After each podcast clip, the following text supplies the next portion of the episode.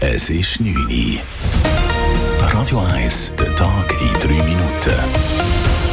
Mit der Elena Wagen. Guten Abend. Das neue Fahrverbot an der Zürcher Langstraße hat der Stadt Zürich in nur einem Monat über 1,7 Millionen Franken eingebracht.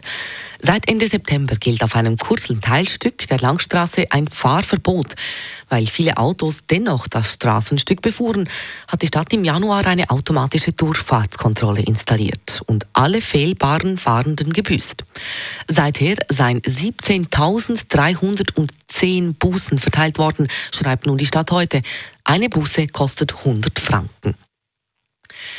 Die Stadt Zürich rollt nach zwei Jahren die Ukraine-Flaggen wieder ein. Am Montag werden die Ukraine-Flaggen abgehängt, die während der vergangenen zwei Jahre prominent auf der Zürcher Gäbrücke und der Bahnhofsbrücke im Wind flatterten.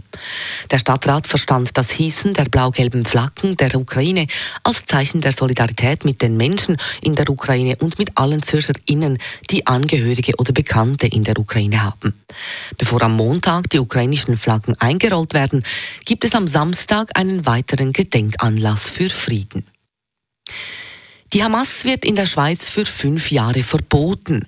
Das will der Bundesrat und hat dafür heute einen entsprechenden Gesetzesentwurf in die Vernehmlassung geschickt.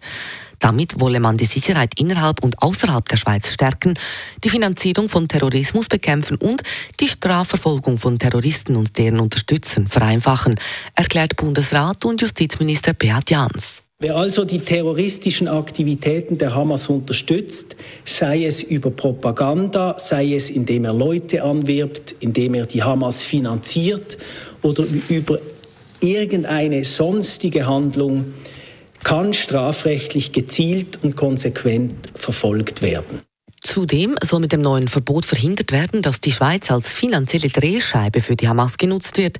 Mit dem neuen Gesetz sollen Banken eine Meldepflicht bekommen, wenn sie mutmaßliche Gelder der Hamas entdecken. Der Bundesrat möchte außerdem die sogenannte Heiratsstrafe abschaffen. Neu soll die Individualbesteuerung eingeführt werden. Verheiratete Personen werden heute gemeinsam besteuert und bezahlen deshalb mehr Steuern als unverheiratete Paare.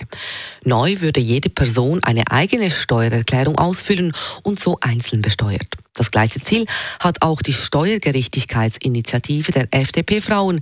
Diese lehnt der Bundesrat aber ab. Nicht aus inhaltlichen Gründen, sondern weil die Einführung der Individualbesteuerung auf dem Gesetzesweg schneller geht als mit einer Volksinitiative. Radio 1 Wetter. Nach diesen doch recht freundlichen Tagen kommt morgen der Regen wieder zurück. Schon heute Nacht wird es nass und auch morgen kann es vor allem am Vormittag immer wieder tröpfeln. Am Nachmittag trocknet es dann aber ab und es gibt höchstens 12 Grad. Das war der Tag in drei Minuten.